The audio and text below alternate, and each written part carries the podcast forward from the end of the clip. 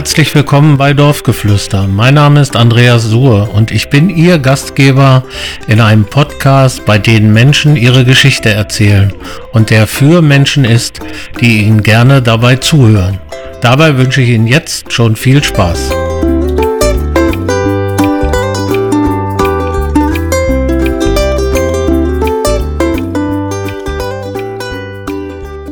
In dieser Folge von Dorfgeflüster freuen wir uns auf Kai Mecke, den stellvertretenden Vorsitzenden des Kirchenvorstandes Holtensen.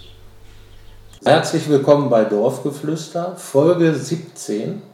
Ich freue mich sehr heute auf unseren Gast, endlich mal jemand aus der jüngeren Generation wieder. Es ist Kai Mecke, der stellvertretende Vorsitzende des Kirchenvorstandes. Unter anderem, er hat noch mehrere Aufgaben, aber da kommen wir nachher nochmal zu. Kai, herzlich willkommen. Freue mich sehr, dass du da bist. Wir kennen uns ja auch schon ein paar Tage. Und ja, nach äh, alter Sitte darf ich dich bitten, dich mal vorzustellen. Ja, erstmal danke für die Einladung. Habe mich sehr gefreut, dass ich auch mal hier am Tisch sitzen darf und mich mit dir unterhalten darf. Und ich freue mich besonders über die Begrüßung, dass du gesagt hast, mal einer von der jungen Generation. Ja, ich musste so ein bisschen schmunzeln, als Frank Herwig wohl auch hier gesessen hat und du gesagt hast, er gehört zum alten Eisen von Holtensen. hatte ich mir, oh Gott, oh Gott, er ist nur ein paar Jahre älter. Wenn ich jetzt auch komme, dann. Nein, freut mich, dass ich äh, fühle mich auch noch zu der jüngeren Generation zugehörig. Das ist so, ganz genau. Ja, also die meisten kennen mich vielleicht, aber ich bin äh, Kai Mecke, jetzt noch der einzig übrig gebliebene Landwirt hier, aktive Landwirt hier im Dorf. Und ja, bin glücklich verheiratet, habe drei Söhne, die allesamt viel Spaß machen und ja, lebe in der Mitte des Dorfes mit meiner Familie und bewirtschafte da den einzigen landwirtschaftlichen Betrieb hier noch im Ort. Mal zum Start noch eine Frage. Erinnerst du dich an ein Gericht aus deiner Jugend, was du gerne gegessen hast, was dir gut geschmeckt hat und wo du vielleicht noch sagen kannst, so hat das gerochen? Also siehst du, mir bleiben immer, das ist immer das Blöde bei einem, man das bleibt immer das Negative bleibt immer so im Gedächtnis. Ich gebe ganz viele Dinge, die ich früher essen musste als Kind, obwohl ich diesen Geruch, wenn ich in die Küche reinkam, den Geruch gerochen habe, schon gesagt habe, boah, es gibt heute wieder was, was du nicht magst. Ja? Aber ja, es, es gab auch äh, natürlich klassische Gerichte, die ich mochte, wobei ich ehrlich zugeben muss, ich gehörte so ein bisschen zu der Mäkel-Fraktion. Äh, ich erkenne mich jetzt leider bei meinen Söhnen jetzt wieder, die dann ähnlich anfangen, wo ich dann sage, es wird hier gegessen. Und äh, Mareike mich dann erinnert, hier, denk mal an deine Kindheit, du hast doch auch nicht alles gegessen, was dir vorgesetzt wurde. Aber das war wirklich so, ich musste alles essen. Also das war so nicht nur ein Spruch bei uns, sondern wenn ich dann gesagt habe, nee, esse ich nicht, dann hat sich also meine Mutter so lange zu mir gesetzt und hat auch noch mit sanfter, sanften Nachdruck gesagt, bevor das hier nicht aufgegessen ist, kommst du hier nicht vom Tisch. Ne? Also bei uns war es einfach durch die Landwirtschaft hatten wir ja immer viele Produkte. Wir haben immer selber geschlachtet, wir haben immer einen großen Garten durch meine Oma gehabt und so weiter. Dann gab es immer viele Sachen eben aus dem Garten und was selbstgemachtes. So und das ist bei ganz vielen und jetzt auch wieder gerade wieder hoch im Kurs, aber es gab so gewisse Dinge, gerade wenn frisch geschlachtet wurde und es gab dann Leber, die dann angebraten wurde oder es gab Schwarzwurzeln oder solche Sachen, da habe ich dann gedacht, hm, isst du nicht so gerne. Ja, ganz genau. Ne? Aber ich bin ein absoluter Kartoffelfan und alles, was damit äh, zu tun hat und ähm, das habe ich immer geliebt, aber ja, so ein richtiges Gericht gibt es eigentlich. Mittlerweile ist es mit der Mäkelei auch besser geworden. ja gut, man lernt auch im Ja, man lernt dazu, genau. So, wo bist du dann zur Schule gegangen? Ja, ich habe so die klassische Holtenser Laufbahn, glaube ich, genommen. Also ich bin äh, hier natürlich in den Kindergarten gegangen und bin dann in Ellihausen, in Ellihausen zur Grundschule gegangen. Und damals gab es dann danach hier noch die Orientierungsstufe. Bin dann zur Lutherschule gegangen und zwei Jahre. Und das war eine coole Zeit. Das vermisse ich jetzt eigentlich, dass diese Orientierungsstufe nicht mehr da ist, dass die Kinder sich schon nach der Grundschule entscheiden müssen, äh, ob sie aufs Gymnasium oder sonst wohin gehen. Das fand ich ein bisschen früh. Also ich brauchte wirklich diese zwei Jahre, um sich wirklich zu orientieren und bin dann aufs Theodor-Heuss-Gymnasium gegangen und bin dann da bis zur 10. Klasse durchgelaufen.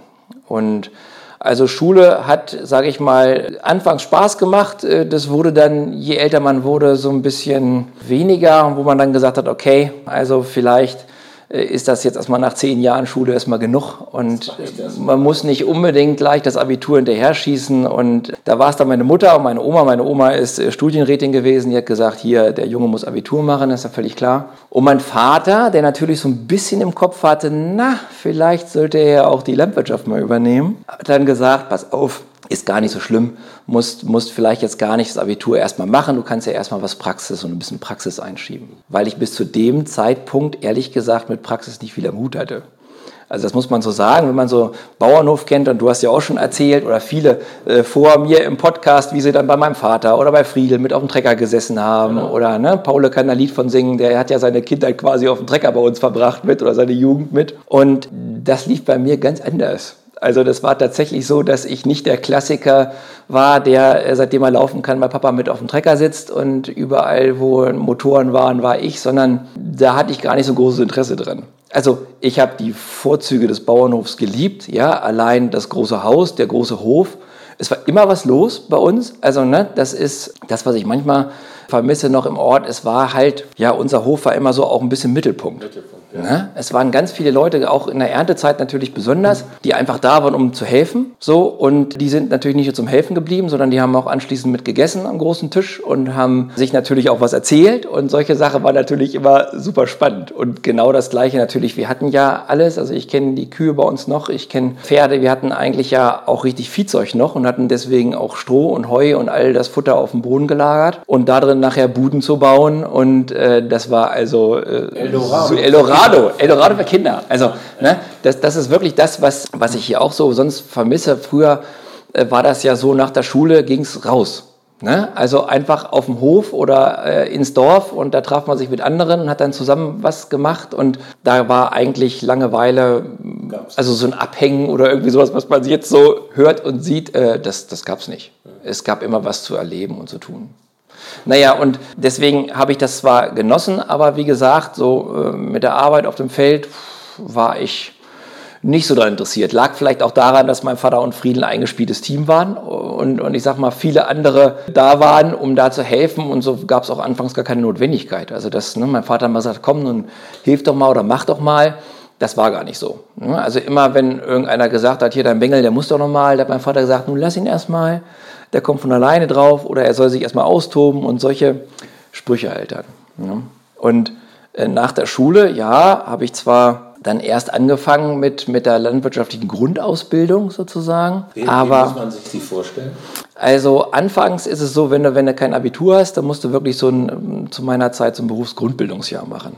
Also das war wirklich äh, ein bisschen anstrengend, weil da warst du dann plötzlich mit Floristen, Gärtnern, Pferdewirten und solchen Leuten zusammen, die dann, ich sag mal so, äh, von einer, von einer Hauptschule oder woanders herkamen und noch gar keine Grundkenntnisse hatten, sage ich mal so. Und ähm, da war das, sage ich mal, das eine Jahr für mich schön, weil es war wirklich erholsam. Ich brauchte also nicht, nicht groß was machen und äh, die Noten liefen also in eine ganz andere Richtung, wie es auf dem Gymnasium vielleicht der Fall gewesen war. Also das hat so ein bisschen was für Selbstbewusstsein getan, das war alles gut. Und danach bin ich äh, richtig in die Lehre gegangen. Also und das war damals typisch äh, für uns oder klassisch, dass man das halt nicht zu Hause macht, sondern auf anderen Betrieben. Also ich bin mit 17 quasi von zu Hause ausgezogen und bin nach Seesen gegangen auf ein großes Rittergut und habe da, äh, sage ich mal, ein Jahr erstmal praktische Ausbildung gemacht. Gab es auch einen Tag in der, in der Woche, wo du Berufsschule hattest, in Nordheim war die. Aber ansonsten warst du halt die ganze Woche über auf dem Betrieb und in der meisten Zeit dann auch oft am Wochenende, weil ja, Erntezeit äh, kennt keine Wochentage. Ne? Und, und da hast du dann da auch gelebt?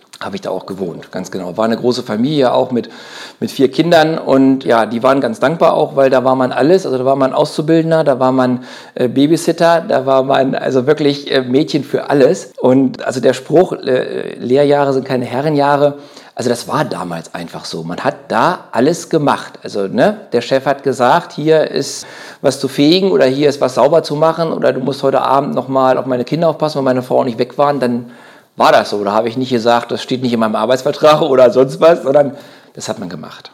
So, und das zweite Jahr, und dann war man halt wahrscheinlich meistens am, am, Sonntag oder was zu Hause. Aber mit 17 noch keinen Führerschein gehabt, beziehungsweise nur so ein kleines Motorrad gehabt. Da hat man sich dann auch überlegt, ob man nun unbedingt nach Hause fährt oder nicht. Und ja, das zweite Jahr war ich noch ein bisschen weiter weg, war ich in Hildesheim. Und Wie bist du an diese Station gekommen? Es gibt so einen Pool von, von, ne, es gibt die Landwirtschaftskammer, die nimmt nachher auch deine Prüfungen ab, sozusagen, das ist eine staatliche Institution. Und die nimmt deine Prüfungen ab und da gab es Listen von Betrieben. Und dann sind wir, mein Vater und ich, sage ich mal, durch Niedersachsen gekurvt tatsächlich, um uns Betriebe... Erstmal erst anzugucken. Erstmal anzugucken, so und natürlich kann man da auch nicht hinterblicken, Im Nachhinein muss ich sagen, ich habe wirklich Glück gehabt, also mit der Geduld meiner Lehrchefs und mit, äh, mit den Familien dort, weil wenn man da die ganze, das ganze Woche über gewohnt hat, äh, ja, war man natürlich auch ein Teil der Familie. Ne? Die einen, also in der ersten Familie, da war ich voll integriert sozusagen. In der zweiten hat man schon gespürt, okay, hier ist der Auszubildende und hier sind wir. Das war ganz einfach so, aber äh, man wusste ja, worauf man sich einlässt. Also das war für mich völlig klar. Also da gab es auch, damals hatten die eine Holzheizung und da gab es eine klare Anweisung vom Chef, bevor du dich fertig machst, gehst du bitte und machst die Holzheizung an, damit meine Frau morgens früh warm duschen kann. Also das war dann einfach so, das, äh, das hat man gemacht und äh, ja, hat das einfach nicht hinterfragt. Auch keine einfache Zeit, ne? Nein, überhaupt nicht. Also im Nachhinein muss ich sagen, oha, also was hat man denn da so alles gemacht? Und im Nachhinein sagt man natürlich auch, es hat eigentlich geschadet. Ja, also klar gab es bestimmte Situationen, wo ich sage, verdammt nochmal, jetzt würde ich aber gerne nach Hause und nicht mein Chef macht Feierabend und fährt äh, irgendwo hin und ich bleibe jetzt hier und halte die Stellung. Aber äh, ich glaube, das hat mir ganz viele Grundkenntnisse vermittelt, sage ich mal, was man später gesagt hat, Mensch, gut, dass man das so erlebt hat, weil man dann weiß, wie es ist. Ne? Also das war wirklich eine Zeit, da hat man viel gearbeitet, viel erlebt und auch im Nachhinein, ja, man war mal weg aus dem ganzen Klügel. Ne? Also ich bin sonst Urholtenser und letztendlich ähm, auch, auch äh, froh und bin jetzt glücklich hier zu sein, möchte auch nirgends anders hin. Aber es ist dann auch mal gut, sage ich mal, den Tellerrand mal so ein bisschen oder den Teller zu verlassen, um mal ein bisschen rüber zu gucken. Das ist so, das hat noch keiner gefordert. Ne? Das ist einfach so. Und die Zeit hatte ich dann, also dann hattest du nach drei Jahren deine dein Grundausbildung, das hieß dann, du bist dann einfach praktischer Landwirt gewesen mit, mit Urkunde. Aber das war schon damals einfach nur so der Grundstock. So. Und dann habe ich gesagt, okay, das kann ja so nicht alles gewesen sein. Da muss ich noch mal gucken, ob ich da noch irgendwo so ein bisschen weiterkomme, weil mich damals auch noch so ein bisschen mehr ja, auch interessiert hat, was gibt es halt auch, auch neben der klassischen Feldarbeit. Ne? Also wie können sich Betriebe weiterentwickeln und was gibt es für Möglichkeiten. Und ich sag mal, wenn man sieht, wo man jetzt hingekommen ist, dann hat man sich das damals gar nicht vorstellen können, was da so für Wege passieren. So, und ähm, wir waren nur so ein klassischer äh, Ackerbaubetrieb und also hatten damals dann auch keine Viehzeug mehr. Mein Vater äh, hat dann sukzessive quasi das Vieh abgeschafft und ähm, deswegen hatte ich auch noch mal als Einziger das Glück, weil ich war der letzte Jahrgang, der auch auf reinen Ackerbaubetrieben lernen durfte. Also ich musste zwar äh, alles andere lernen. Ich musste auch wissen, wie man eine Kuh füttert und musste auch wissen, wie, wie es den Schweinen äh, gut geht und so weiter und so fort. Und ähm, das war klar, aber das war immer mehr die Theorie.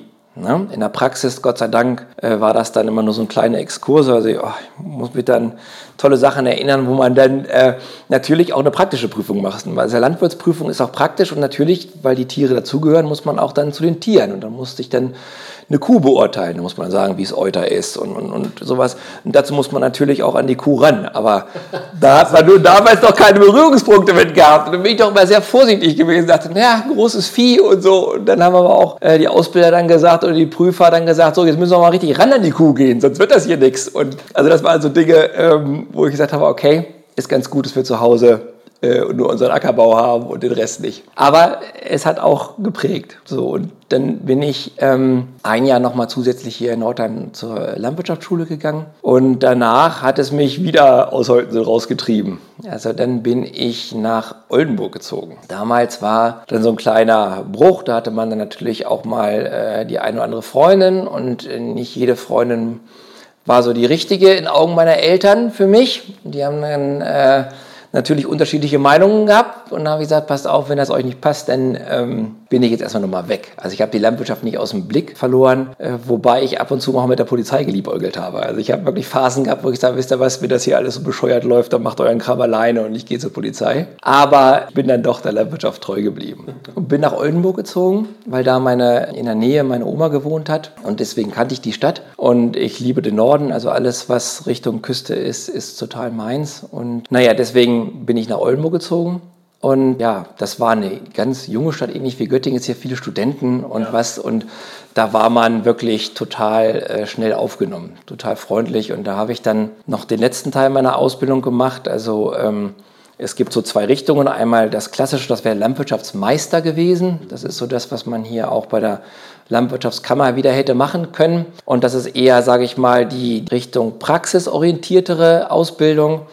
Ich habe mich aber dazu entschlossen, mehr in das Betriebswirtschaftliche zu gehen und habe dann eine, eine, Ausbildung zum staatlich geprüften Betriebswirt gemacht. Alles in, in Richtung Landwirtschaft heißt auch dann Fachrichtung Landwirtschaft und sind immer landwirtschaftliche Themen dabei gewesen oder schwerpunktmäßig auch dabei gewesen, aber es war auch halt normale Betriebswirtschaft und alles andere, was man von der Chemie über Biologie und was weiß ich, einfach alles noch sehr allgemein. Und dadurch dann die Fachhochschulreife gekriegt und ähm, ja, habe dann noch überlegt, ob ich dann mit dem Studium dann noch aufsattle, weil mich das tatsächlich gereizt hat, einfach so ein bisschen ne, weiter zu gucken. Aber ich habe dann nach meiner Ausbildung dann noch meinen Zivildienst in Oldenburg absolviert, weil es mir wirklich gut gefallen hat. Da habe ich gesagt, Mensch, äh, ich bleibe gleich hier. Aber dann irgendwann hat mein Vater gesagt, na, so langsam, ich werde auch nicht jünger. Na, das war dann nun mal so und hat dann gesagt, pass auf, wenn du dich, jetzt hast du dich genug ausgetobt.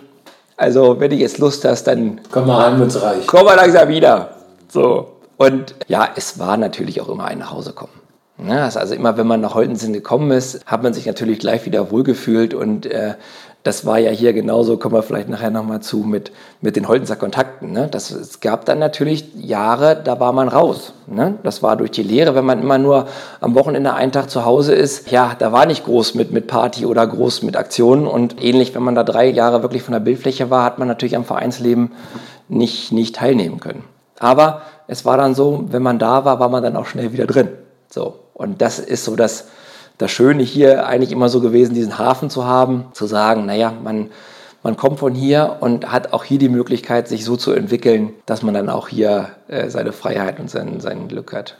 So, und das war dann 2000, bin ich dann in den Betrieb eingestiegen. Also da war ich dann angestellt bei meinem Vater, weil ich immer noch gesagt habe, gut, also äh, Verantwortung ja, aber noch nicht alles komplett ne? und habe also erst angefangen hier als Angestellter, habe aber natürlich, also mein Vater war dann auch schon 62 und hat gesagt, naja, nun solltest du auch in die Verantwortung langsam rein und ähm, hatte da schon viele Freiheiten, sage ich mal, hier auch in der Gestaltung. So, und dann habe ich aber blöderweise 2000 einen blöden Unfall gehabt, ja, mit dem Rüben-LKW bin ich auf der Autobahn verunglückt und habe da schwerste Verletzungen davon getragen und, und war quasi eineinhalb Jahre in Krankenhäusern. Und ähm, das war also auch ein sehr einschneidendes Erlebnis. Es war mein zweiter Geburtstag, äh, also dass ich diese Sache über, vernünftig überlebt habe. Naja, und dann denkt man Sachen natürlich nochmal anders. Und nach der ganzen Krankenhausgeschichte ähm, bin ich dann wieder zurück auf den Betrieb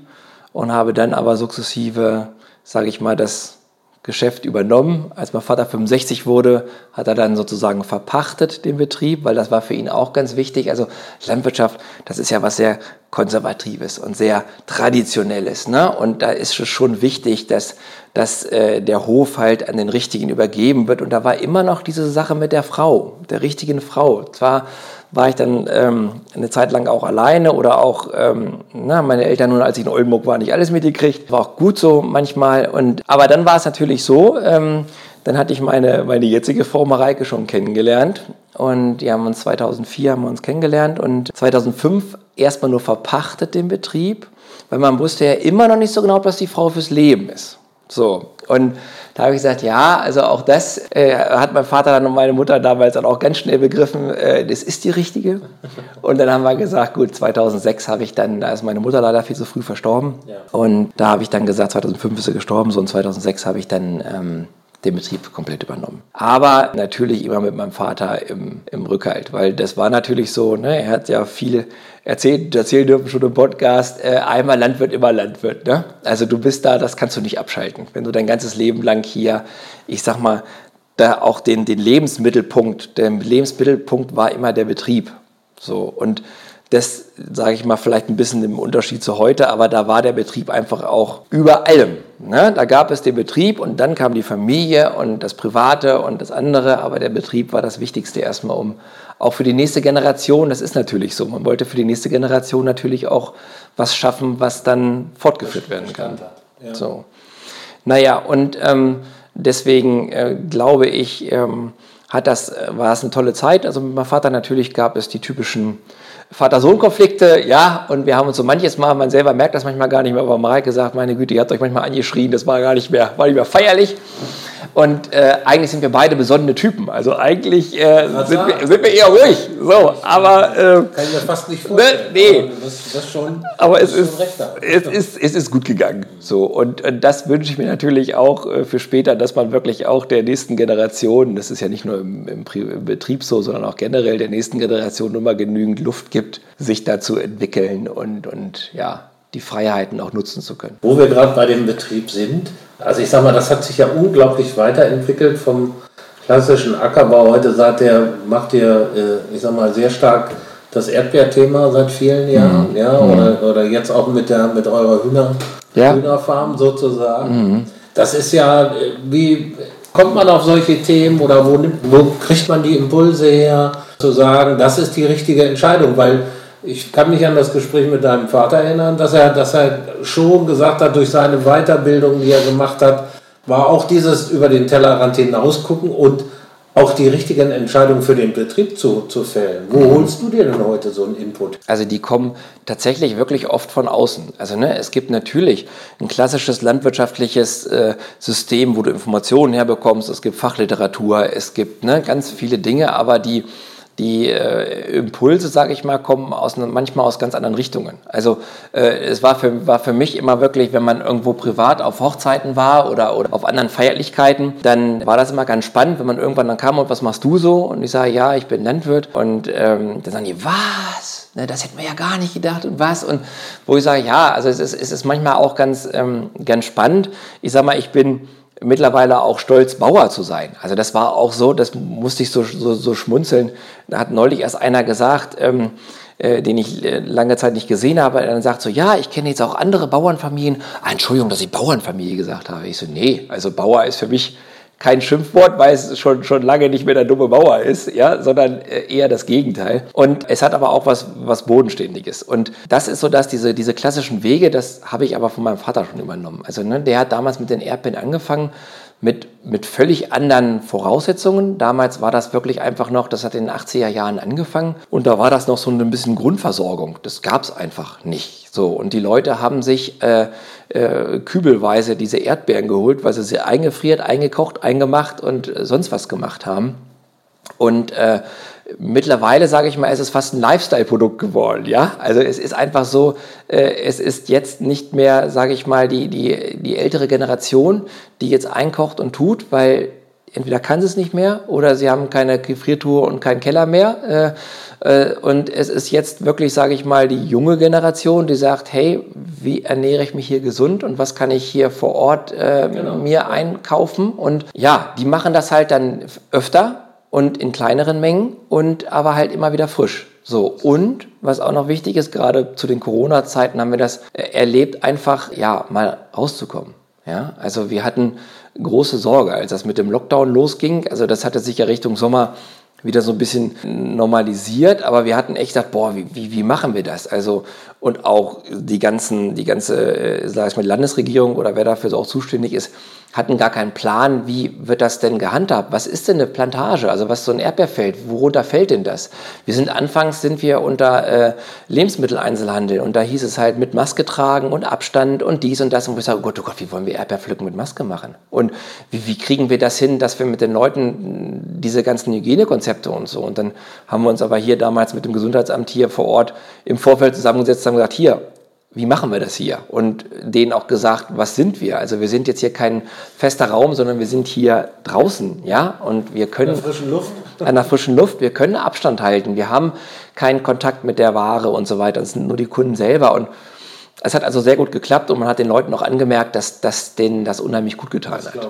Ich, ja. So, und das ist jetzt, jetzt immer noch so und weswegen wir auch zu den Hühnern gekommen sind und auch Spaß haben, weitere Ideen zu entwickeln, einfach ähm, das Direkte. Ne? Zu erleben wirklich so, ich sag mal, das ist, Landwirtschaft ist, ist äh, immer noch harte Arbeit. Ja, das ist nicht mehr das, was jetzt mein, meine Eltern oder mein Opa jetzt auf dem Acker ähm, äh, sich krumm buckelt äh, macht, aber weil wir jetzt Maschinen haben, weil wir technisches Know-how, weil wir die äh, äh EDV genauso jetzt haben, Digitalisierung ist bei uns ein Riesenthema in der Landwirtschaft, aber die Arbeitszeit ist immer noch die gleiche. Also ne, es ist einfach so, dass, dass es immer noch selbst im, äh, im Freundeskreis manchmal so vorkommt, dass sie sagen, klar, aber am Sonntag, da kannst du doch. Ich so, ähm, ja, wenn wir Erntezeit haben oder wir die Erdbeeren, und die sind auch am Sonntag rot. Ja, das ist ganz einfach so. Und, aber es ist halt schön, anders sage ich mal, als, als bei den normalen Sachen, die wir anbauen, vom Getreide über Zuckerrüben und sonst was, dass du dann, wenn du das ganze Jahr gearbeitet hast und siehst dann die Leute, die kommen und äh, äh freuen sich erstmal schlichtweg da zu sein, freuen sich dann diese Erdbeeren zu pflücken und dann sagen wirklich in die Gesichter guckst und die strahlen und sagen, hey, das ist eine richtig tolle Sache. Und dann sagst du, ja, das ist das, weswegen ich mein ganzes Jahr hier verbringe, damit, ja. damit das euch Spaß macht. So, und das ist ein, einfach ein schönes Gefühl und auch zu wissen und den Leuten auch wirklich äh, ganz klar und ehrlich erklären zu können, was man so das ganze Jahr über gemacht hat. Ne? Weil die sind, die Leute sind kritischer geworden, was ja auch gut ist. Also ne, die hinterfragen viel, weil es gibt ja immer nur die, die bösen Bilder im, im Fernsehen, ja, egal was bei den Tieren sowieso. Und aber bei äh, Landwirtschaft, da gibt es dann auch nur Pestizide und was weiß ich und Verseuchung des Grundwassers und ne, also all diese negativen Themen, mit denen wir da zu kämpfen haben. Und auf dem Erdbeerfeld hat man die Möglichkeit, den Leuten das mal zu zeigen. Zu sagen, ja, es gibt sicherlich auch die Leute, die das halt nicht richtig machen, aber ihr könnt das hier angucken.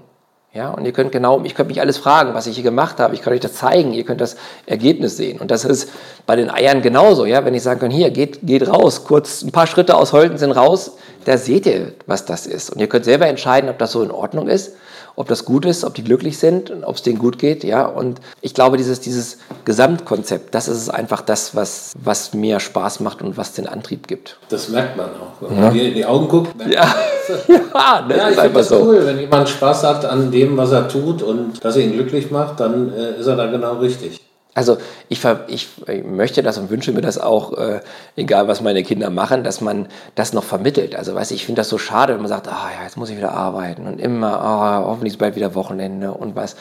Und ich sage, Mensch, man muss doch äh, auch, auch an der Arbeit, das ist egal, wo man nun bei ist, ist es doch ein Großteil seiner Lebenszeit.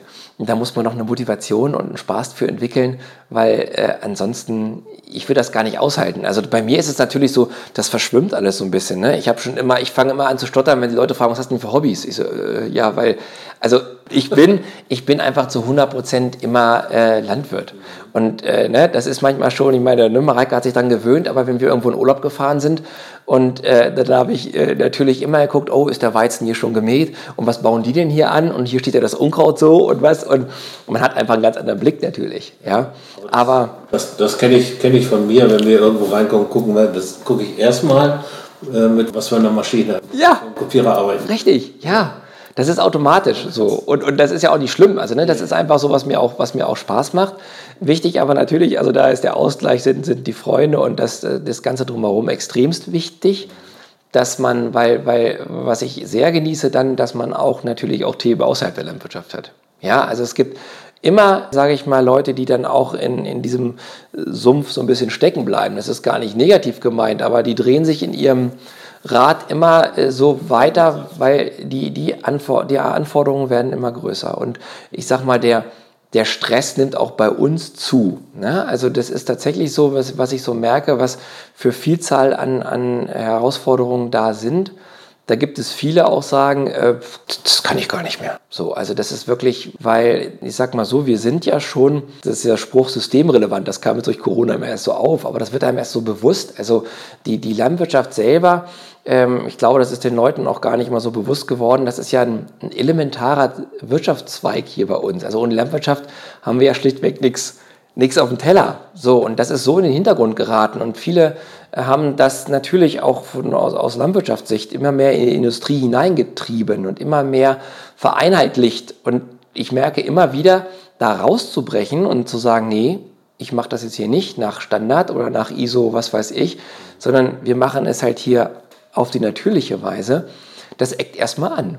Also ne, ich habe das selbst bei unserem Getreide, äh, was wir äh, auch ja zentral lagern und dann auch äh, vermarkten können, wo wir hin möchten. Also wir haben auch direkt Mühlen, an die wir das direkt liefern und ähm, äh, also können uns das ein bisschen auch aussuchen, wohin. Wie weit fahrt ihr dann da? Also wir lassen fahren. Also ich hatte das auch mal angefangen. Ich hatte selbst auch mal eine kleine Spedition. Sven Paul ist damals mal bei uns äh, LKW gefahren.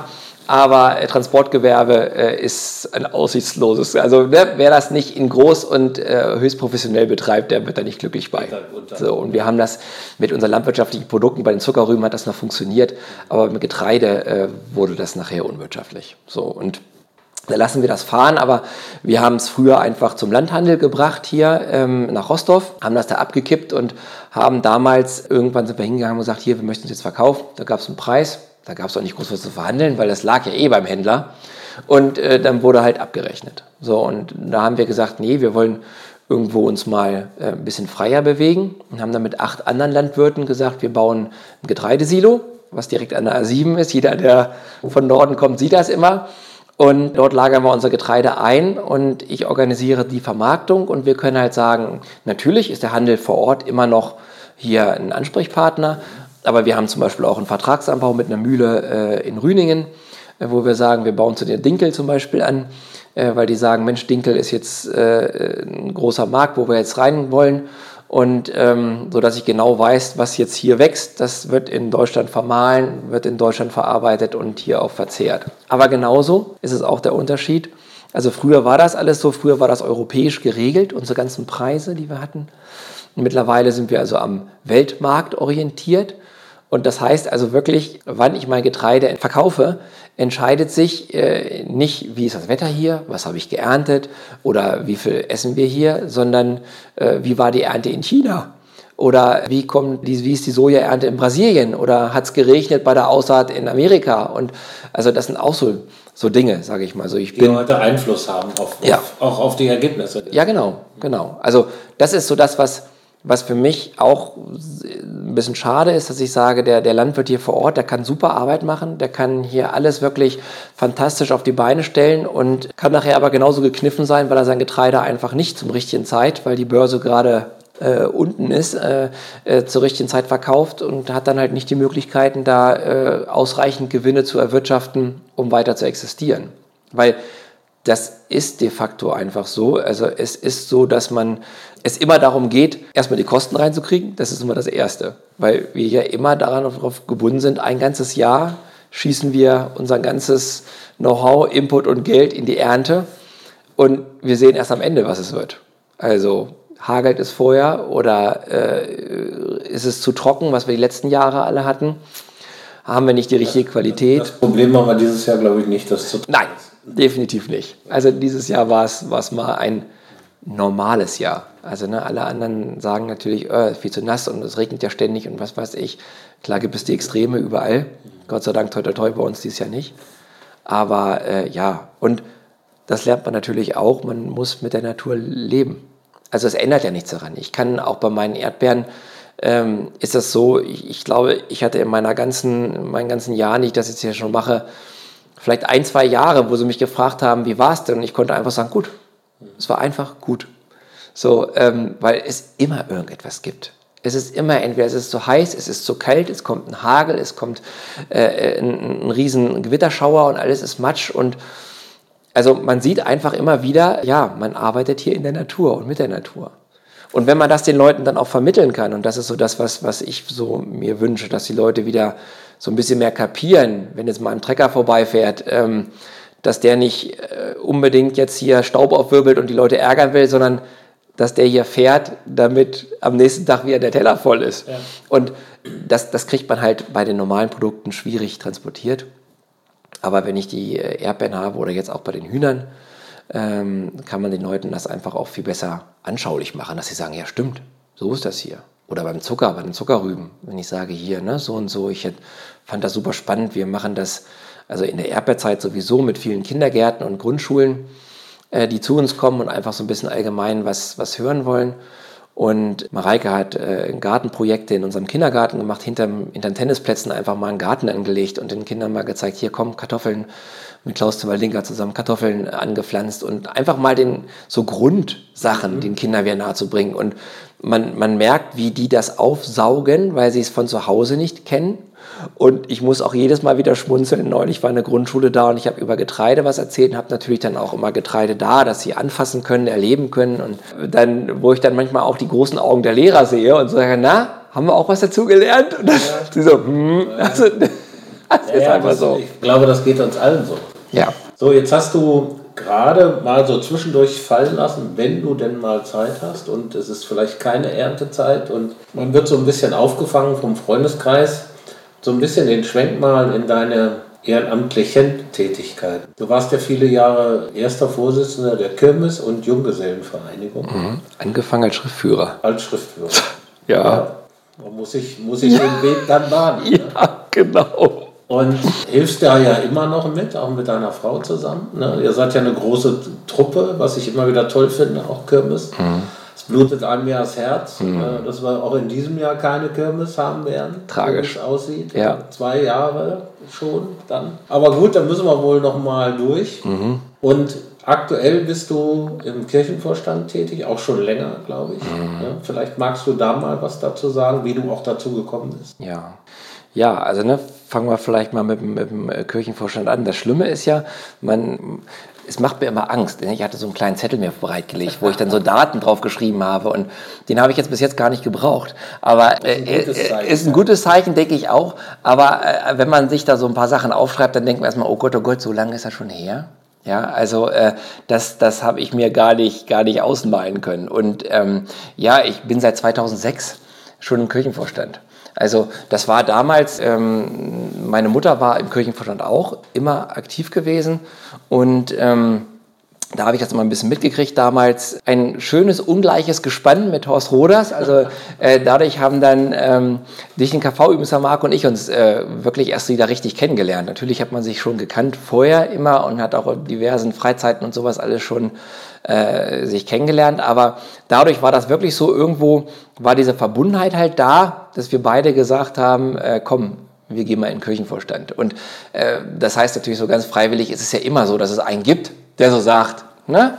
Willst du nicht mal und musst du nicht mal? Und wenn dann, dann das auch so kam, damals war das Erdmute Schumann und die sagte dann auch zu mir, deine Mutter, die wäre auch noch stolz, wenn sie, weißt du, wenn solche Sprüche kommen, ich so, ja, komm, äh, ich, ich mach's. So, und ne, das ist ganz einfach so, wobei es äh, ganz viele Situationen gab, und das war bei den Junggesellen ähnlich, wo man gar nicht so richtig wusste, worauf lässt man sich da eigentlich ein ähm, und war dann plötzlich drin, weil das ist so das, was mir beim Kirchenvorstand ähm, auch immer so, so vorkam, die Arbeit, die man da macht, ist ja relativ unsichtbar in Holtensen. Das stimmt. Ja. Also ne, das, das ist so, dass, dass natürlich, sage ich mal, die Parteien und Vereine das eine sind, die die, äh, die Holtensen ausmachen, aber die Gemeinde an sich, sage ich mal so, äh, auch sehr, sehr viel Halt und sehr viel Stabilität hier, ich sag mal, ist ein großer, sage ich mal, ein, wirklich ein großer Bestandteil von Holtensen. Ne? Also einfach immer wieder natürlich als, als Person geprägt von Horst Roders, damals einfach, weil der das ne, einfach so, so stark geprägt hat und so viele Dinge hier ähm, im Dorf einfach äh, ja, verbunden hat. Ja, hat die Leute immer wirklich aus den verschiedenen anderen Ecken, sage ich mal, immer äh, in Richtung Kirche geholt. Hat, ne? Das heißt ja nicht, dass man nicht in die Kirche jetzt mal bildlich gesprochen, sondern einfach fürs Gemeindeleben begeistert hat. Also die Gemeindefeste oder sonst was, also ne, Kindheitstagen, das war immer äh, ein Highlight, ja, das war einfach und da waren auch immer alle. Ja, das ist uns ja auch so gegangen mit Integra. Ja, Wenn es genau. nicht gegeben hätte, ja. Dann wären wir wahrscheinlich auch nicht bei Integra gelandet. Genau. So viele Jahre. Ne? Genau, das ist das. Und das war, machte natürlich dann auch immer die Gemeinschaft aus. Da waren dann auch wieder Leute, mit denen man dann wiederum auch gut klarkam. Und äh, ja, so hat das immer gegenseitig voneinander gelebt. Und das ist bei der Kirche genauso. Also wir, wir sind im Kirchenvorstand wirklich, sage ich mal, ähm, äh, manchmal fast leider hauptsächlich für die Verwaltung dieser ganzen Geschichte zuständig. Also natürlich gibt es hier äh, die Gemeindeglieder, unser Friedhof, damals unser Kindergarten. Ähm, äh, der letztendlich wirklich hier verwaltet werden musste und wo auch Entscheidungen getroffen werden mussten, ne, wenn es um Renovierungen ging, wenn es um irgendwelche Umgestaltungen ging. Und ich habe mir dann, jeder hat da bei uns im Kirchenvorstand so sein, sein, sein Steckenpferd so ein bisschen und ja, aus der, sage ich mal, Landwirtschaft, gärtnerischen Schiene habe ich dann den Friedhof äh, übernommen. Und äh, den haben ja wirklich äh, jahrzehntelang, hätte ich fast gesagt, äh, Kali und, und Team äh, immer ehrenamtlich ähm, gepflegt. Das war also ein, ein, Riesenglück. Das ist eine einmalige Geschichte, glaube ich, äh, äh, gewesen bei Kirchens, dass das ehrenamtlich passiert ist. Und äh, das hat uns natürlich sehr geholfen, weil anfangs hatten wir kein Geld für solche Sachen. Und äh, da konnte man sich ein tolles Polster aufbauen und ähm, Genauso macht es mich jetzt auch stolz zu sagen, ja, wir kriegen das auch größtenteils noch so hin. Also ja, wir können immer noch auf Leute zählen, die ich ansprechen kann und sagen, komm, äh, wie ist es, wir müssen mal Hecke schneiden, wir müssen mal hier und müssen da äh, mal eingreifen und es findet, gibt Leute, die wirklich mit mir das zusammen machen. So, und dieses ganze Finanzielle, was da alles auch hinter natürlich ist, das auch, steht da auch ein, ein, ein Abschluss hinter und, ein, und Zahlen hinter und sowas alles, das ist so ein bisschen so mein Ding. Marc ist dann in Richtung Kindergarten gegangen und jeder hat so immer so sein Ressort. Ressort. Ja. So, und naja, und jetzt ist es aber wirklich so, dass das Kirche ja auch, äh, sage ich mal, oder äh, an sich die, die, die, evangelische und katholische Kirche ja vielleicht manchmal noch mehr, auch immer eher mit negativen Schlagzeilen zu tun war und Kirchenaustritte, klar kriegst du das dann auch immer zu hören und wirst dann nachdenklich, wenn du so manche Namen dann hörst, die dann ausgetreten sind, wo du denkst so, puh, ähm, schade, dass dir dann solche Leute äh, verloren gehen, sage ich mal so. Aber äh, das macht dann auch immer deutlich, dass man ja äh, nicht mehr genug hat, den Leuten zeigen kann und sagen kann, hier, das ist hier Kirche und da lohnt es sich schon noch drin zu bleiben, ähm, äh, dass man einfach den, sage ich mal, so ein bisschen den Bezug zu den Leuten verliert. Ja, dieses Messer, das, was ich bekomme, an dem, was ich bezahle, das mhm. haben wir ja auch in anderen Institutionen. Ne? Zu ja. sagen, naja, ich nutze ja den Verein nicht so richtig und, mhm. und diese Verbundenheit fehlt einfach. Ja. Das ist, glaube ich, auch so ein bisschen das Problem der Kirche dann auch. Ne? Das ist einfach so, weil es also einfach, ich sag mal, Kirche und bei uns Landwirtschaft wieder die Tradition. Natürlich wurde sonntags in die Kirche gegangen.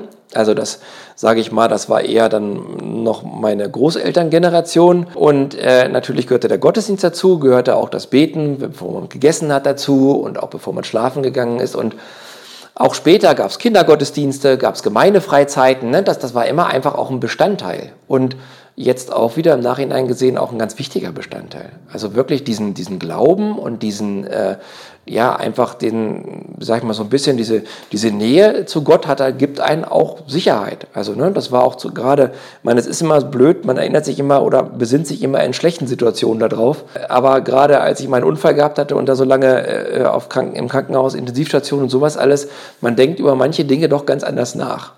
So, und da denke ich mir immer, äh, ja, warum muss das dann immer nur, ich sag mal so, zur, zur Hochzeit, zur Taufe und zum, zur Beerdigung sein? Äh, warum kriegt man dieses gute Gefühl und dieses wichtige Gefühl, glaube ich, auch und diesen Halt, den, den man vielleicht auch vermitteln kann, warum kriegt man den nicht auch ähm, außerhalb dieser äh, Dinge transportiert? So, und da bin ich ganz froh und, und auch äh, das ähm, freue ich mich darüber, dass wir jetzt mit der neuen Pastorin ganz viele Ideen, ganz viele neue Richtungen und vielleicht Möglichkeiten entwickeln können, zu sagen, komm, wir holen den Glauben, die Kirche, wie auch immer, wie man es auch nennen mag, Gott, egal wie, mal wieder so ein bisschen in die Köpfe der Leute rein. Und frische Impulse. Ja, weil, weil auch das, also letztendlich ist es ja das, das Miteinander. So, und das ist da genauso. Und äh, wenn man zusammen feiert, wenn man zusammen da ist, was zusammen organisiert, macht das einfach Spaß. Ne? Wir haben Überall wird gespart, überall es ist in der Kirche genauso. Weniger Gemeindemitglieder heißt weniger Einnahmen, heißt, äh, wo spart man am meisten und am schnellsten am Personal. So, dann heißt es gut, wir haben irgendwann immer weniger Pastoren, wir haben immer weniger, äh, äh, sage ich mal, hauptamtliche Leute. Die Kirche hat sich das auf den Dörfern immer schön einfach machen können, die hat dann gesagt, das machen alles die Ehrenamtlichen. Also das heißt, es gibt schon äh, Gottesdienste, die gemacht werden und, und ich sag mal viele, viele andere äh, Sachen, die von Ehrenamtlichen gemacht werden können, aber nicht alles geht so. Und ich sag mal, eine, eine Gemeinde braucht seinen Pastor, seine Pastorin. Also ne, das war schon immer so und das war natürlich, wenn er, wie bei, bei Horst Roders, wenn der im Dorf wohnt und er auf jeder Kirmes oder jeder äh, Festivität dann da war, ja, dann war der Pastor immer dabei. So, und das ist natürlich heutzutage, wenn wir mit drei Gemeinden eine Pastorin haben, dann können wir schon glücklich sein. Also da ist das schon, schon gut. Und da muss man sich natürlich schon genau überlegen, wann ist sie denn da und was, was kann sie was überhaupt kann leisten. Überhaupt leisten. Genau. genau. Ja. ja.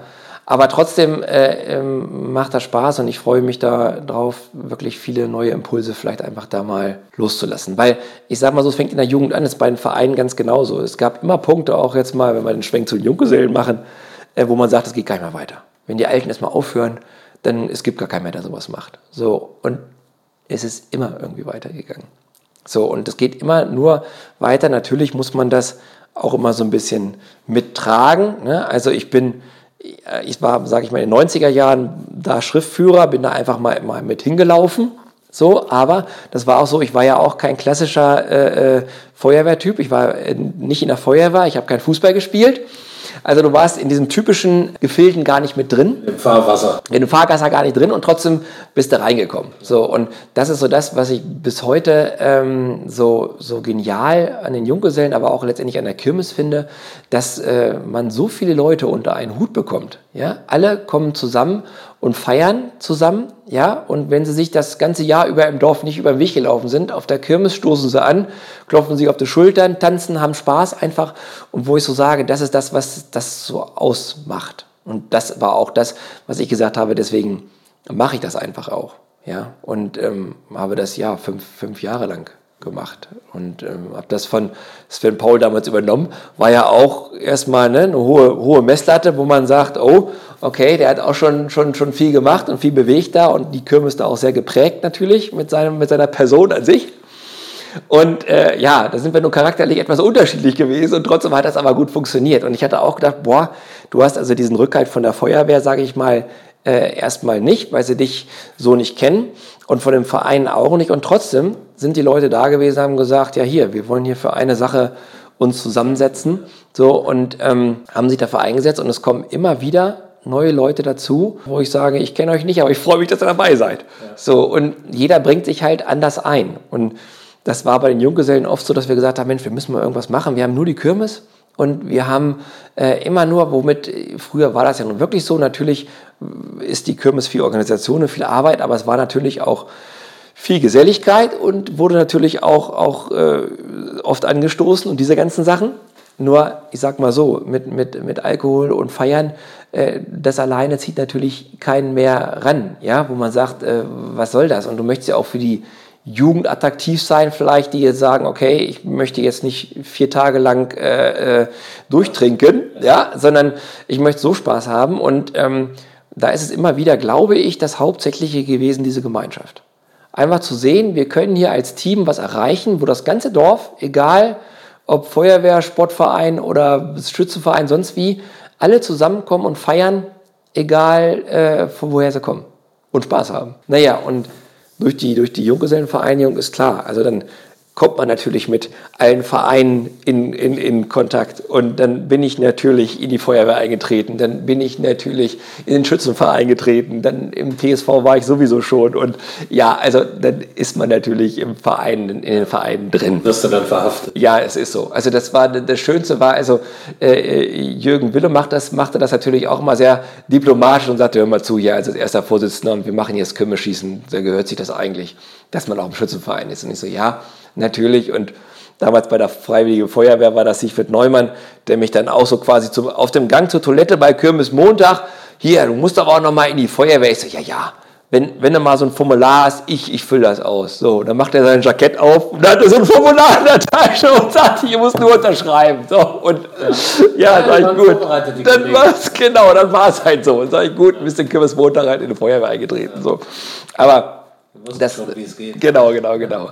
So, das gehört dazu. Naja, und was, was ich sonst noch gemacht habe, immer natürlich diesen landwirtschaftlichen Aspekt, der, der damals diesen schönen komplizierten Namen noch getragen hat, Teilungs- und Verkopplungsinteressentenschaft Holtensen, ähm, wo selbst unser Schriftführer äh, schon Schwierigkeiten hatte, diesen Begriff immer zu schreiben und im Protokoll nachher zu verlesen, wo ich gesagt habe, pass auf, das muss anders werden, weil jeder natürlich äh, damit nichts anfangen konnte. Ne? Wenn ihr jetzt hier im Dorf, das war auch, ähm, das ist ja ein Realverband, ähnlich wie die Realgemeinde, wo Dirk ja da Vorsitzender ist, aber äh, was, ich sag mal, der Normalo gar nicht mitkriegt. Klar, jeder geht im Feld spazieren, jeder äh, macht da was, aber was dahinter steckt, weiß natürlich auch keiner. So und ähm, da bin ich also auch schon, hätte ich fast von Geburt an. Ne? Seitdem ich schreiben kann, war ich da tatsächlich Schriftführer. Mein Vater war erster Vorsitzender. Und ähm, du hast ihn ja sein, in seinen Vorbereitungen gesehen. Das waren ja sehr ausführlich und so waren seine Versammlungen noch immer. Also meine Protokolle, äh, da saß ich wirklich stundenlang im Nachgang noch und musste diese Protokolle schreiben, weil noch immer viel erzählt wurde. Naja, und äh, da äh, bin ich jetzt äh, seit 2018 Vorsitzender äh, und habe also mit meiner ersten Taten war eine neue Satzung. Das mussten wir aus äh, EU-Richtlinien, mussten wir unsere Satzungen umformulieren. Da habe ich gesagt, pass auf, dann heißen wir jetzt auch nicht mehr Teilungs- und Verkopplungsinteressentenschaft, sondern wir heißen jetzt Feldmarksinteressentenschaft. Da weiß jeder zumindest, es hat was mit Feldern und hier zu tun. Und es ist einfacher, einfacher zu sprechen. Weise Entscheidung. Ja, genau. Ja. ja. genau. Ja, gut. Und da sind wir halt äh, ja, zuständig für den ordnungsgemäßen Zustand unserer Wege. Hauptsächlich natürlich für die Landwirte und Landeigentümer, die ja. zu ihren Feldern dürfen. Aber wie das so überall so ist, die Veränderungen sind ja stetisch, äh, ist es so, dass jetzt natürlich das immer mehr Freizeitgebiet wird. Ne? Also Feldmark ist ja Naherholungsgebiet von Holtensen und ähm, es ist immer wieder eine Herausforderung, diesen Kompromiss zu machen zwischen wirklich, für uns sind es Wirtschaftswege, das heißt, ne, wir brauchen sie zum Wirtschaften und für die anderen sind es Spazierwege, um sich zu erholen. Und da stört natürlich so ein großer Trecker, der da mit Schwung vorbeikommt, natürlich, wenn man sich erholen möchte und es ist laut oder der Mähdrescher, der dann staubt, wenn er das Getreide drischt. Oder wenn man dann, äh, wir haben in der Kooperation noch einen Milchviehbetrieb in Lenglern und einmal im Jahr kommt dann auch der wertvolle Dünger vom Stall aufs Feld und der hat dann natürlich auch den klassischen Geruch. Dreht auch zur Erholung. Ne? So, ja, aber das muss man dann doch manchmal schon etwas genauer kommunizieren. Also da ist dann immer mehr, wo ich so sage, meine Güte, dein Vater hatte den Misthaufen noch auf dem Hof und du regst dich jetzt auf, dass es einmal im Jahr hier riecht. Ja, also das ist schon manchmal interessant. So, aber da sind wir, bin ich auch immer äh, stetig dabei, äh, da den Dialog zu haben und sagen, hier Leute, kommt, das eine ist hier, wir müssen zusehen, dass wir hier unsere Arbeit zügig erledigen auf, auf den Feldern, weil wir wettermäßig immer mehr, sage ich mal, in die Enge getrieben werden. Ne? Die Zeiten, in denen es geht. Unser Interview heute war, hing auch am seidenen Faden. Ich habe gesagt, wenn die Sonne scheint, kann ich nicht. Ja. Äh, kurz vorher äh, hat es geregnet und dann hat das geklappt. Gott hat den einen. Ja, genau. Nein, aber so, so ist es natürlich bei uns auch. Also wir müssen einfach, wenn wir äh, draußen sind, müssen wir unsere Arbeit halt schaffen und ähm, ja, da geht das manchmal nicht ganz ohne Dreck und Staub und Lärm. Das ist so. Gibt es noch weitere Ehrenämter oder, oder Vereinigungen, wo du dich engagierst? Nicht, dass wir was vergessen. Ja, also äh, ehrenamtlich Jein. Äh, ich bin noch im Aufsichtsrat von unserer Raiffeisenbank, hätte ich beinahe. Also Raiffeisenbank Rostorf. Mhm. Früher ja, die wurde ja dann fusioniert zur Volksbank Mitte. Und jetzt heißen wir VR Bank Mitte. Mhm. Und, äh, aber das ist ja auch so ein genossenschaftlicher Verbund, sage ich mal so. Und das sah ja traditionsgemäß oder hat ja auch seinen Ursprung in der Landwirtschaft gehabt. Und da ist ja auch der gemeinschaftliche Gedanke so dahinter. Und ähm, als wir hier im, äh, da gibt es also auch sogenannte Vertreter, ist Frank Herbig zum Beispiel auch einer und was weiß ich, also jedes Dorf hat sozusagen in seinem Dorf Vertreter, der die Interessen dann wiederum an die Bank weitergibt. Und äh, ja, überall wird fusioniert und zusammengehauen, was zusammengeht. Und äh, da geht viel Identität verloren und da hat man gesagt, okay, man braucht irgendwo noch Leute aus den Regionen, die auch noch wissen, was abgeht. Ne? Also der Sitz der Bank ist in Duderstedt und das Eichsfeld ist etwas anders als hier, sagen wir mal so. Und äh, deswegen ist das dann schon wirklich äh, spannend äh, zu sagen, äh, ich sag mal, die Interessen hier, sage ich mal, der Göttinger, Holtenser, Rossdorfer Region da mit zu vertreten. Ja? Und das ist aber auch wieder eine spannende Sache. Also ich bin da auch äh, durch ne, äh, Fragen und sagen, ich war da erst in so einem Beirat drin und erst Vertreter und irgendwann kam so, dann Mensch, kannst du dir nicht vorstellen, willst du nicht und so. Und ähm, eigentlich muss man dann sagen, hm, man hat eigentlich genug, äh, was man so hat, aber äh, ja, das ist auch wieder so eine Sache, man kommt natürlich auch mit ganz anderen Leuten mehr zusammen. Ne? Du kommst mit, mit äh, äh, Tischlern, mit irgendwelchen Mechanikern, mit irgendwelchen anderen, natürlich auch mit Rechtsanwälten und, und Verwaltungsangestellten und mit allen Leuten zusammen, wo das wirklich interessant ist. Also und dann Siehst du, wo du sagst, man fällt da nach und nach ein. Was wieder ehrenamtlich ist, gibt es bei uns auch einen Bauernverband, also wo die Landwirte sich sozusagen äh, vereinigen, das heißt Landvolk bei uns hier in Niedersachsen. Und da gibt es auch wiederum Bezirke, hier in Göttingen, Bovenen und so einzelne. Und da bin ich stellvertretender Bezirksvorsitzender von diesem Verein. Das hätten wir bald noch vergessen. Bald noch vergessen. So, ja. Gibt es eigentlich Vorbilder in deinem Leben? Ja, also immer, immer mal wieder. Also es ist, es ist tatsächlich so, dass äh, meine beiden Eltern eigentlich ein Vorbild waren, immer für mich. Also klar gibt es, haben wir schon angesprochen, immer mal wieder äh, Sachen, wo man denkt, mh, hm, macht man anders. Aber ich sag mal so, Vorbilder heißt ja auch manchmal, dass man sagen kann, okay, so waren die und ich mach's mal anders.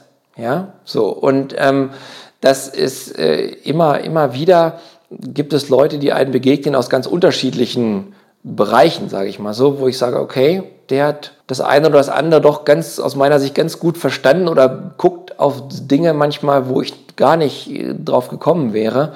Und ähm, ja, dann interessiert mich das natürlich auch und äh, ja, ist für mich auch so eine Art Vorbild. Und Vorbild eigentlich, also äh, sind, sind die Leute jetzt, um aufs Dorf mal wieder so zu brechen, die wirklich äh, ja, sich immer um diesen Zusammenhalt kümmern. Ja, also es, es, es braucht einfach immer wieder Leute, das ist in den Vereinen genauso wie im, im Ort hier, hier auch, die äh, mal wieder sich zurückbesinnen und sagen, kommt Leute, ähm, jetzt lass uns mal wieder zusammen. Weil dieses Individuelle, in, in, das nimmt natürlich immer mehr. Jeder möchte sich selbst verwirklichen und Ne, wenn jeder an sich selbst denkt, ist an alle gedacht, weißt du? So. Und ich, ich hab, bin anders, anders aufgewachsen. Bei uns war das ja noch wirklich so, ich sag mal, bei uns war es Stroh- oder Getreideernte. Ähm, da wurde angerufen und dann kamen alle aus dem Dorf und haben dann äh, auf dem Anhänger gestanden und haben Stroh gebanzt. Ne? Nach der Arbeit, egal wie, aus welcher Richtung kamen sie und haben geholfen. So, und das war im Dorf auch immer so. Ne? Mein Vater hat bei etlichen Häusern hier äh, den Schutt gebracht oder den, Bau, äh, den, den Mutterboden abgefahren und was weiß ich. Und ich sag mal so, du bist immer noch, und das ist auch schön so, immer noch Ansprechpartner. Ne? Mensch, kannst du nicht mal, hast du nicht mal. Und ähm, mir macht das immer noch Spaß und Freude äh, zu geben ja, und äh, den Leuten vielleicht auch begrifflich zu machen, okay, hier, äh, es wird hier nichts aufgewogen, weil das funktioniert ja heute schon gar nicht mehr. Also wenn ich mit den Ma Maschinen heute sagen würde, pass auf, hier kannst du mit dem Trecker mich mal eben rausziehen. Ich sage, ja, pass auf, Trecker kostet die Stunde 75 Euro, den Diesel dazu, den mein Mann, da, da würdest du gar nichts mehr zu kommen. Äh, und genauso ist es doch für mich, wenn ich sage, Mensch, hat der Wind mir wieder ein paar Ziegel vom Dach geholt, kannst du nicht mal eben da hochgehen und dann heißt es, jo, ich komme. So, und das sind so Sachen, Momente, ähm, was mich immer wieder freut, auch, sage ich mal, die Möglichkeit zu haben, Leuten zu zeigen, äh, es lohnt sich. Ja, es lohnt sich einfach, was äh, hier für, für, für, die Allgemeinheit zu tun. So, und das klappt auch bei Neubürgern.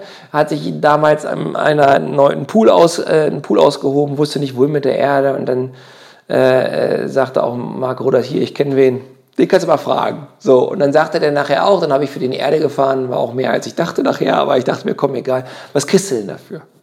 So, und ich sage, weißt du was, wir wohnen hier im Dorf und im Dorf, da gleicht sich das aus. Ich sage, ich bin Landwirt, der Landwirtschaft ist immer viel zu tun und wenn ich mal deine Hilfe brauche, dann weiß ich genau, dann, dann weiß ich deine Nummer. Und das konnte der gar nicht wechseln. Das dachte so, äh, äh, wie, was, nee, ich, ich muss die doch jetzt aber, ich sage, nee, ist mein Ernst. So, und äh, ich sag mal, wenn, wenn das wieder so ein bisschen in den Vordergrund kommt, dass man sagt, es, es lohnt sich, ohne sofort zu fragen, was kriege ich denn dafür oder was bringt mir das jetzt persönlich, äh, wenn ich das jetzt hier mache, sondern einfach zu sagen, komm, ich mache das jetzt mal hier.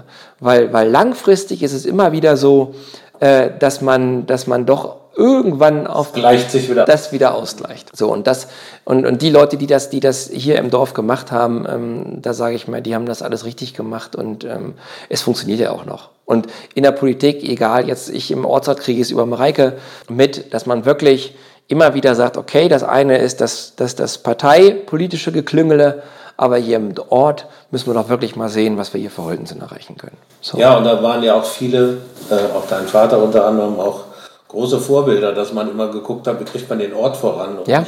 die eigene Karriere sozusagen. Ja, ja genau. Ja. So, dieser Zusammenhalt, egal wen ich auch hier hatte, alle sagen, ja, ja, das ist in Holten sind, sage immer, das kleine gallische Dorf. Ja. Da, da ist sicherlich viel dran. Ne? Aber es ist nicht selbstverständlich.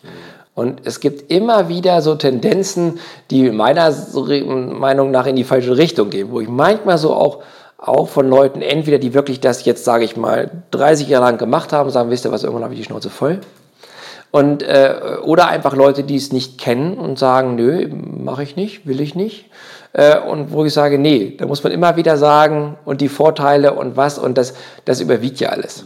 So, und, und äh, weil ich glaube, in unserer Gemeinschaft oder hier in unserem Dorf äh, kann, es, kann es nur so funktionieren. Was bedeutet der, der Ort für dich? Also erstmal natürlich Heimat, dadurch, dass unser Betrieb hier ist, natürlich wirklich meine Wurzeln.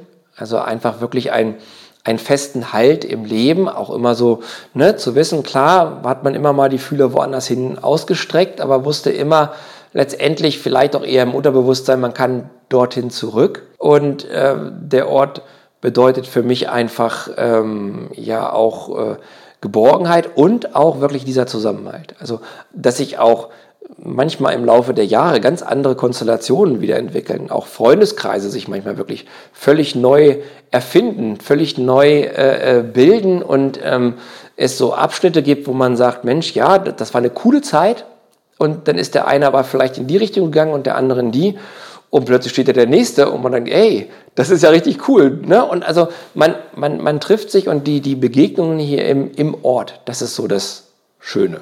Und immer wieder die Leute, und das macht dein Podcast ja mit, mit äh, vorbildlich, äh, die Leute anders kennenzulernen. Zu sagen, ah, das habe ich ja gar nicht gewusst. Oder, oder auch mal schön zu wissen, ein paar Dinge bestätigt zu wissen. Weißt du, das ist ja auch schön, ist nicht langweilig. Also es gibt ja so ein paar Dinge, wenn man so sich den Podcast anhört und sagt so, ja, genau, so ist es. So oder, ne? oder so ist er oder so ist sie. Oder, ne? So empfinde ich das auch. Ja, so. Also ich denke, der Ort hat so viele Facetten, dass sich hier jeder wiederfinden kann, äh, wenn er sich ein bisschen einbringt. Das heißt ja nicht gleich, dass er in jedem Verein Mitglied werden muss oder äh, überall äh, motiviert dabei ist, aber sich einfach vielleicht die Dinge mal anguckt. Einfach mal zur Kirmes mitkommt. Und ich weiß, wo wir das erste Mal unseren Umzug durch das hier im Achten durchgezogen haben. Wir haben Wimpel aufgehängt, da sind Leute rausgelaufen. Was, was macht ihr denn hier mit unserem Dach hin? Und so, ich sage, es ist Kirmes, wir machen hier Schmücken. Und plötzlich standen sie alle draußen und haben dem Umzug zugejubelt und was weiß ich. Ich sage, ja, man muss da auch offen zu sein. Ja. So, mein lieber Kai, zum Abschluss gibt es noch eine neue Rubrik bei Dorfgeflüster, die nennt sich Entweder oder. Bitte um eine kurze, knappe Antwort. Ja? Fangen wir mal an. Tee oder Kaffee? Kaffee. Bier oder Wein? Beides, die Antwort gibt es nicht, ne? Aber. Der sagt doch Bier und Wein. Ja, Bier und Wein. Das ist gut. Das ist eine tolle Kombination. Fisch oder Steak? Steak. Rührei oder Spiegelei? Ah, Spiegelei. Chips oder Schokolade? Eindeutig Chips. Williams oder Clara? Williams. Sommer oder Winter? So, ich, das ist kurze Antwort, hast du gesagt, ne? Sommer, weil ich mich am Sommer am wohlsten fühlte, weil das für mich die schönste Zeit ist, weil da unsere Erntezeit ist. Winter, weil es die einzige Zeit ist, wo ich in Urlaub fahren kann mit meiner Familie und ich genieße das sehr, im Skiurlaub zu fahren. Wir lassen, wir lassen beide Antworten. Gut. Chaotisch oder ordentlich? Ordentlich. Holz oder Plastik? Holz natürlich. Auto oder Fahrrad? Ich muss gestehen, Auto. Singen oder tanzen? Tanzen. Buch oder Hörbuch? Da kommt ja die Zeit. Ich, ich, wenn ich jetzt ein Buch sage, dann lacht meine Frau. Ich sage lieber Hörbuch. Das, das, das, das, das passt schon eher. Feiern oder chillen? Feiern. Ich hatte gehofft, dass du das. Ja. Feiern. Ja, dann sage ich vielen Dank an der Stelle. Hat super viel Spaß gemacht, war sehr interessant. Hat mich sehr gefreut, dass du da warst und dass du diese, diese kleine Reihe bereichert hast. Und hoffe, dass wir uns bald mal wieder auch bei einer festlichen Gelegenheit sehen und äh, ein Bierchen miteinander trinken. Das auf jeden Fall. Dann nehme ich dich beim Wort. Ich bedanke mich natürlich recht herzlich, hier gewesen zu sein. Hat mir sehr viel Spaß gemacht. Als der Anruf kam, hast du Lust, war ich sofort äh, Feuer und Flamme.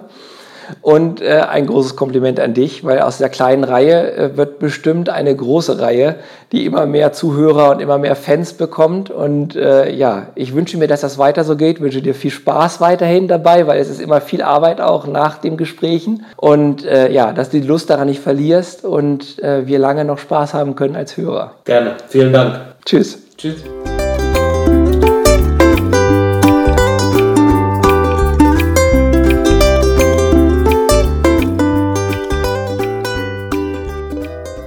Das war Kai Becke, der stellvertretende Vorsitzende des Kirchenvorstandes Holtensen. Vielen Dank.